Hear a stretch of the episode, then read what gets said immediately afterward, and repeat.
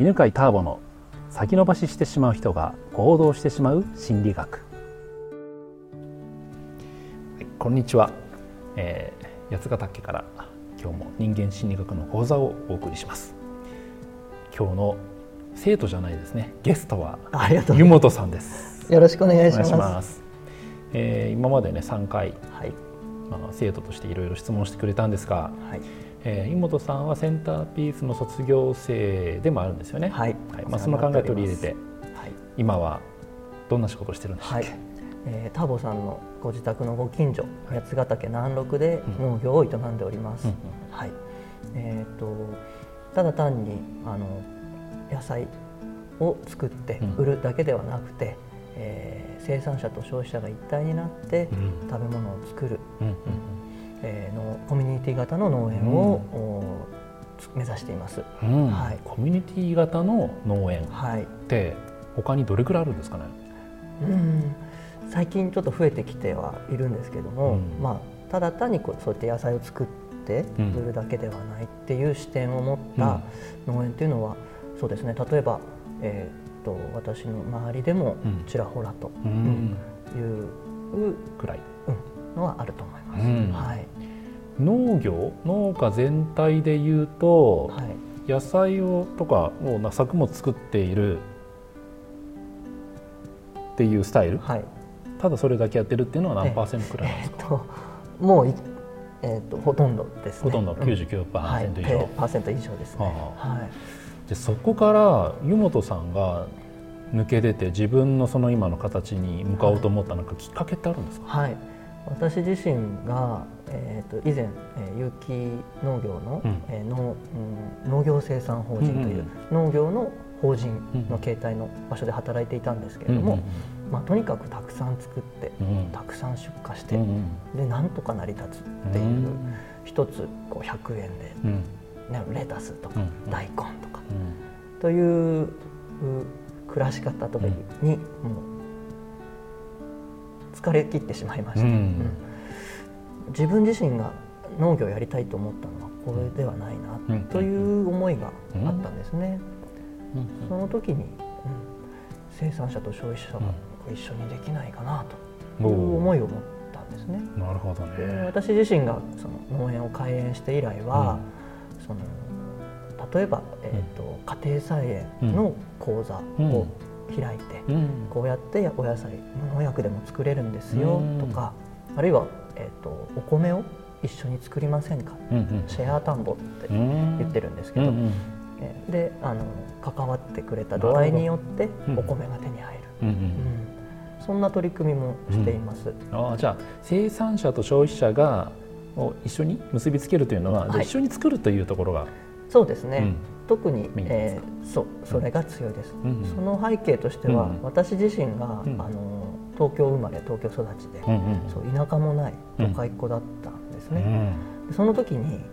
東京での暮らしは、食べ物を買ってくるしか手に入れる術がない、ということに、小さい頃から不安を持っていまして、自分で作れた方がいいんじゃないかなと思って農業にこう取りうん、取り組み始めたんですね。うん、なのでその食べ物が、まあ、安全で美味しい食べ物が自分の手で生み出せるとか、うん、手に入るっていう安心感を皆さんに持っていただきたい、という思いがあります。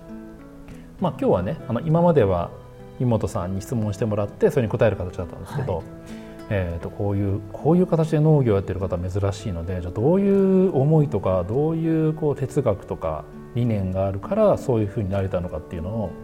まあ、ちょっと心理学の面から分析をしようと思って、はい、ありがとうございます。で、まあ、質問してるんですけど、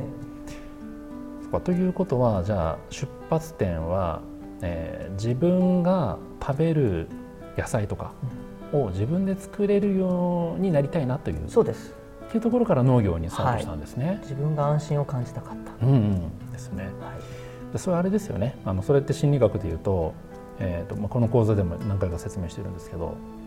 えー、欲求のピラミッドがあって、はい、一番底辺が生存欲求というんですよね、はい、生存欲求なので生存したいという食べたい寝たい排泄したいとか子孫を残したいとかなんですけど、はい、そこの底辺の欲求を満たす、はい、でさらにその上の安心安全の欲求、はい、安全欲求を満たすために自分が作れるようになりたいなっていうところからスタートしたんですね。はい、そうです。でじゃあ実際その農業というのを学んでみて、学んだんだけどやってみたらとにかく何？大量に作って。大量に作って、うん、大量に売らないと経営が成り立たない、うんうん、はい、じゃあその頃から自分で独立したいという気持ちはあったんですか？ありました。じゃあ多分ね今聞いてる人の中でも、えー、まあ、独立したいってなんとなく漠然と思ってる人も多いだろうし、はい、まあ、中には農業っていうのに興味もある人がいると思うんですけど、はい、みんな怖いと思うんですよ。はい。うん、そこはどうでした、うん。ある意味、うん、飛び込む気持ちですかね、うん、子供の頃に川に飛び込む経験があったんですけど、やっぱり怖いんですけど、やっぱり一歩を踏み出さないと前には進まない、で飛び込んだ後のことはその飛び込む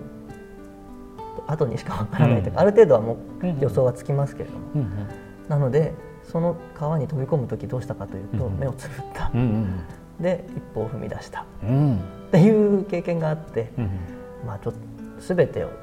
全てのリスクを洗いざらいあの先に読むことはできないけれども、まずは一歩を踏み出してみようかと、やってみなければわからないという、うん。思いがあってとにかく小さな一歩を踏み出してみた、って感じなんですね。っていうのが、こ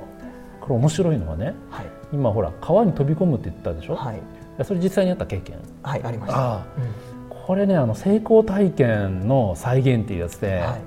うんと、自分が何か新しいことをに取り組もうと思った時に乗り越えた経験を湯本さんは思い出したんだよね。はい、でそれを感覚で覚えていたので、うん、あの時はどうやってそれができたのかなって。はい、でそれが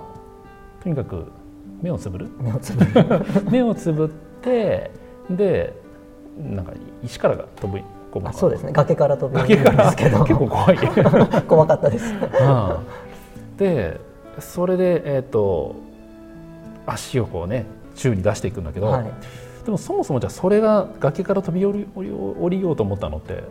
どういうきっかけだったんですかね？みんな遊びの中でやってたんですけど、うん、みんなで飛び降りてみようぜって。そこで一番に飛び降りたのが私だったんですけど、じゃあそこはまだ誰も飛び降りたことがない場所。そうですね。見たことがなかったそうですね。まだ一回も誰か飛び降りた場所飛び降りたところを見たところがないから飛び降りた、はい、相当勇気がある人ですねじゃあね。なんでかその時は。ねえ、うん、うん、でもじゃあそういうふうにねなんか過去崖から飛び降りるでもいいしなんか自転車に初めて乗るでもいいし初めてなんかできた時のことをの感覚を思い出して、はい、再現すると新しいことが人生の中でね、えー、できるんですよね、はい、挑戦できるんですよね。うん、はい。えーまあ、今回の話まとめると,、えーと、湯本さんがまずやってるビジネスの根底にあるのは、はい、欲求でいうと生存欲求と安全欲求が満たされてない不安を自分で感じたんですよね。はい、それを満たすのは原動力だったというのと、はい、新しいことに挑戦するためには過去の挑戦した感覚を思い出したとい。うところでしたね。はい、はい、ありがとうございました。ありがとうございました。この番組は犬飼ターボ、ナビゲーター竹岡由伸でお送りしました。